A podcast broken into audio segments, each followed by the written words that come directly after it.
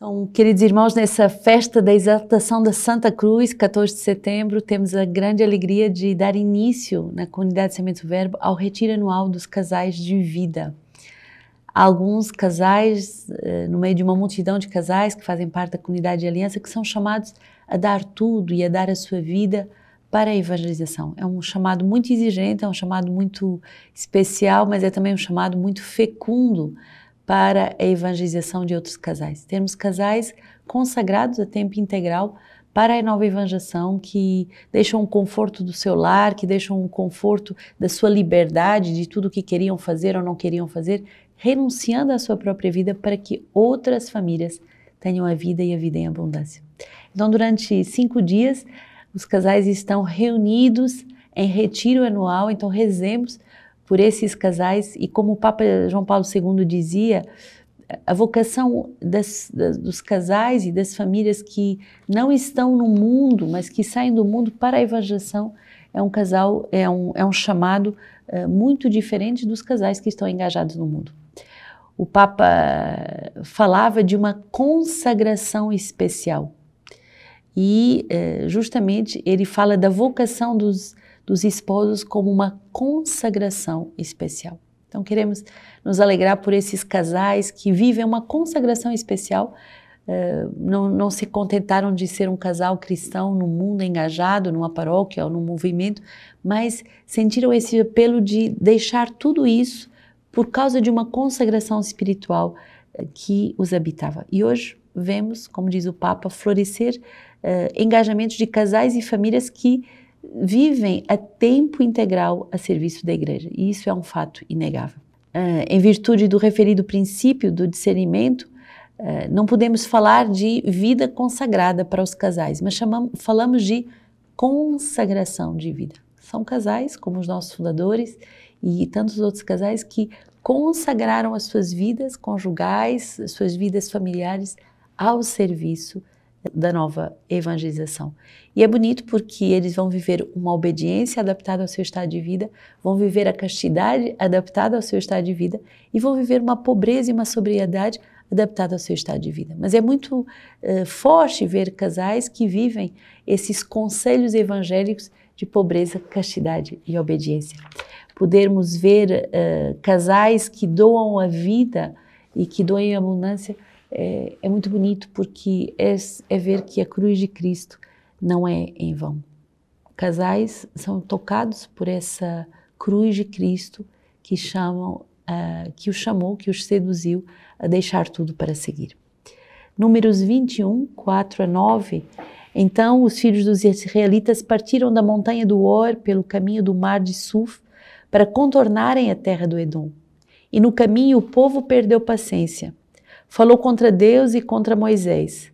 Por que nos fazes subir do Egito para morrermos nesse deserto? Pois não há nem pão nem água, estamos enfastiados pelo alimento da penúria. Então o Senhor enviou contra o povo serpentes abrasadoras e fez mordedura perecer muita gente em Israel. Veio o povo dizer a Moisés: Pecamos ao falarmos contra o Senhor e contra ti. Intercede junto do Senhor para que afaste de nós estas serpentes. E Moisés intercedeu pelo povo.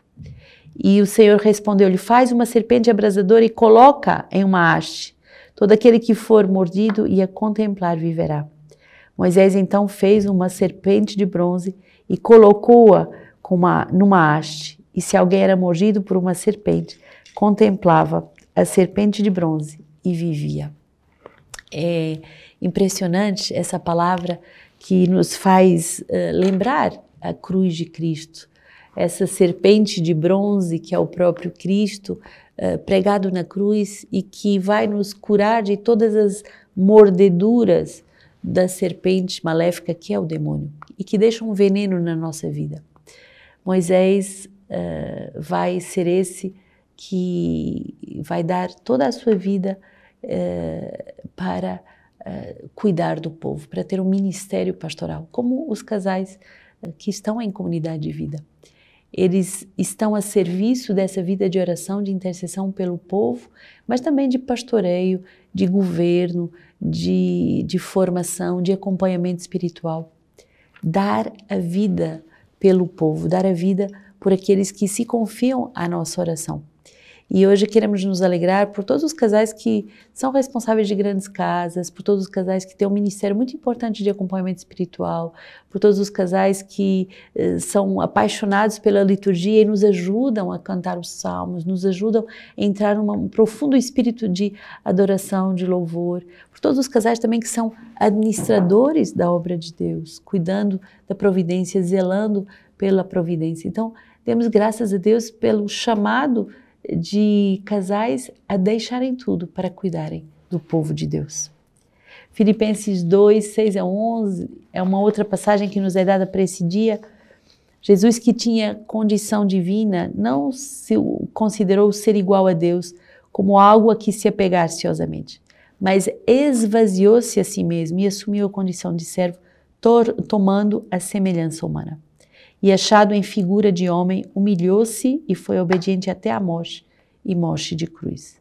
Por isso Deus o sobreexaltou grandemente e o agraciou com o nome que está sobre todo o nome, para que ao nome de Jesus se dobre todo o joelho dos seres celestes, da, dos terrestres e todos os que vivem sobre a terra, e para a glória de Deus Pai, uh, que toda a língua confesse que Jesus Cristo é o Senhor forte uh, esses joelhos que se dobram para que todos confessem que Jesus é o Senhor. Casais que se dobram na adoração diária, casais que se prostram uh, diante do Senhor, que é o Rei do universo. São casais que nos ajudam a reconhecer esse senhorio de Jesus. São casais que interpelam os padres e as irmãs a serem mais uh, radicais no seu chamado, na sua entrega de vida. Todo o joelho se dobrará e tem casais que hoje já dobram o joelho diariamente na adoração noturna, na, nos sacrifícios de uma vida doada uh, a Deus, na intercessão por tantos outros casais. O Salmo hoje vai nos fazer uh, meditar justamente nessa escuta da lei que somos chamados a viver. Salmo 77, Povo meu, escuta minha lei. Dá ouvidos às palavras da minha boca. Vou abrir a minha boca numa parábola. Vou expor os enigmas do passado. Quando os matava, então os buscavam. Convertiam-se e o procuravam. Recordavam em que Deus era o seu rochedo e que o Deus Altíssimo era o seu redentor. Eles o adulavam com a boca, mas com a língua enganavam. Seu coração não era sincero como ele e não tinham a fé na sua aliança. Ele, porém, compassivo, perdoava as suas faltas e não os destruía. Reprimia a sua ira muitas vezes e não despertava com todo o furor. Senhor, faz misericórdia àqueles que Ele chama e, de modo particular, quando somos consagrados ou quando vivemos uma consagração de vida como os nossos casais, somos os primeiros a ser testemunhas da misericórdia, com que Deus tra nos trata a cada um de nós, mas também com que Deus trata tantas pessoas que se confiam à nossa oração.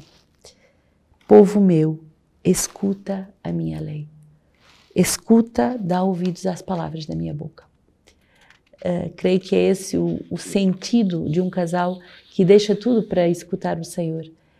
É, é dar mais tempo para a escuta da palavra de Deus, é se consagrar mais à vida espiritual, é dar mais prioridade, não às coisas materiais, mas à vida espiritual, ao desejo de, de dar a vida numa escuta profunda. Se vocês me perguntarem, mas esses casais que estão em comunidade de vida, eles não podiam estar no mundo, eles não podiam estar numa paróquia, eles não poderiam ajudar em outro lugar? Claro que podiam, e todos eles estavam. Mas eles sentiram um chamado mais radical. Eles sentiram uma, uma, um desejo de escutar a palavra de Deus com mais profundidade, com mais tempo, com mais radicalidade. Demos graças a Deus por esse grande dom que, que a nossa comunidade recebe. João 3, 13 a 17 é a palavra de hoje. Ninguém subiu ao céu a não ser aquele que desceu do céu, o Filho do Homem. Como Moisés levantou a serpente no deserto, assim é necessário que seja levantado o Filho do Homem, a fim de que todo aquele que crer nele tenha a vida eterna. Pois Deus amou tanto o mundo que entregou o seu Filho único para que todo aquele que nele crê não pereça, mas tenha a vida eterna. Pois Deus não enviou o seu Filho ao mundo para julgar o mundo, mas para que o mundo seja salvo. É isso que celebramos hoje na festa da exaltação da Santa Cruz. Deus não envia o seu Filho ao mundo para nos condenar, Deus não envia o seu Filho ao mundo para verdadeiramente nos uh, mostrar de forma acusatória o nosso pecado, mas para nos salvar. E por isso que exaltamos a Santa Cruz. A cruz não é mais instrumento de tortura, de, de maledicência, a cruz agora é instrumento de salvação. A cruz é instrumento de misericórdia do Pai. E por isso uh, podemos verdadeiramente uh, glorificar a Deus pela exaltação da Santa Cruz.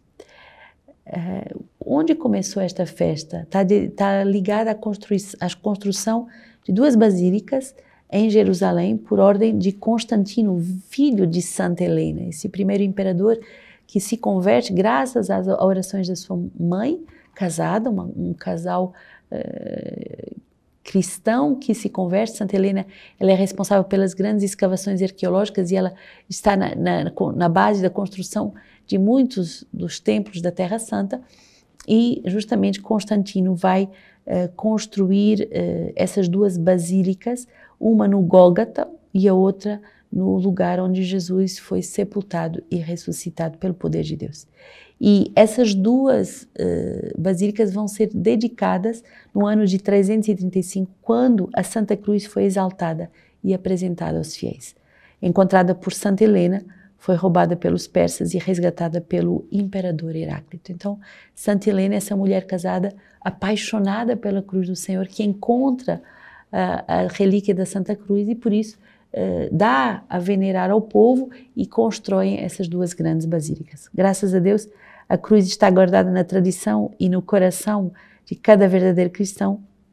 Por isso, nesse dia, a Igreja nos convida a rezarmos. Do Rei avança o estandarte, fuge o mistério da cruz, onde por nós suspenso o autor da vida, Jesus. Do lado morto de Cristo, ao golpe que lhe vibravam para lavar o meu pecado, o sangue e a água jorraram. Árvore esplêndida, bela de rubra púrpura, ornada todos os santos membros, tocar digna só fostes tu achada. Viva Jesus, viva a Santa Cruz. Então é bonito vermos o poder da Santa Cruz que, que tocou o corpo de Nosso Senhor e que hoje pode ser uh, esse, essa presença uh, de uh, essa presença de Nosso Senhor pelos seus sacrifícios. E Santo André de Creta, no século VIII, tem uma meditação muito bonita justamente sobre a glória e a exaltação da cruz de Cristo. Celebramos a festa da cruz, por ela as trevas são repelidas e volta a luz. Celebramos a festa da cruz e, junto com o crucificado, somos levados para o alto para que, abandonando a terra com o pecado, obtenhamos os céus. A posse da cruz é tão grande e de tão imenso valor que seu possuidor possui um tesouro. Chamo com razão tesouro aquilo que não há de mais belo entre os, todos os bens, pelo conteúdo e pela fama. Nele, por ele e para ele reside toda a nossa salvação e é restituída uh, o seu estado original. Se não houvesse a cruz, Cristo não seria crucificado. Se não houvesse a cruz, a vida não seria pregada no lenho com cravos. Se a vida não tivesse sido cravada, não brotariam do lado as duas fontes da imortalidade, o sangue e a água, que lavam o mundo inteiro. Não teria sido resgatado o documento do pecado, não teríamos sido declarados livres, não teríamos sido provados uh, da árvore da vida, não se teria aberto o paraíso. Se não houvesse a cruz, a morte não teria sido vencida e não teria sido derrotado o inferno. Por isso, grande e preciosa é a cruz. Grande sim, porque por ela grandes bens se tornam realidade. E tanto maiores quanto os milagres, tanto maiores os milagres quanto maiores os sofrimentos de Cristo, mais excelentes os quinhões daqueles que serão distribuídos. Preciosa também é a cruz. É, é paixão e vitória de Deus. Paixão pela morte voluntária nesta paixão, e vitória porque o diabo é ferido e com ele a morte é vencida. A cruz é também um instrumento de exorcismo. Por isso, vos exorto nesse dia a carregarem verdadeiramente uma cruz. Não é uma brincadeira, não é um algo que é de enfeite, não é um, um, uma joia de enfeite, mas é verdadeiramente a cruz de nosso Senhor. E na comunidade Semente do Verbo, uh, carregamos essa cruz de madeira para justamente lembrarmos essa festa da exaltação da Santa Cruz, a cruz que nos, levou, nos deu esses dois rios de imortalidade. Mas também te exorto a fazer um oratório no teu quarto, eh, de casal, de família, na tua casa, para que todos os dias você possa dobrar os teus joelhos e exaltar a Santa Cruz. Por ela teremos a salvação.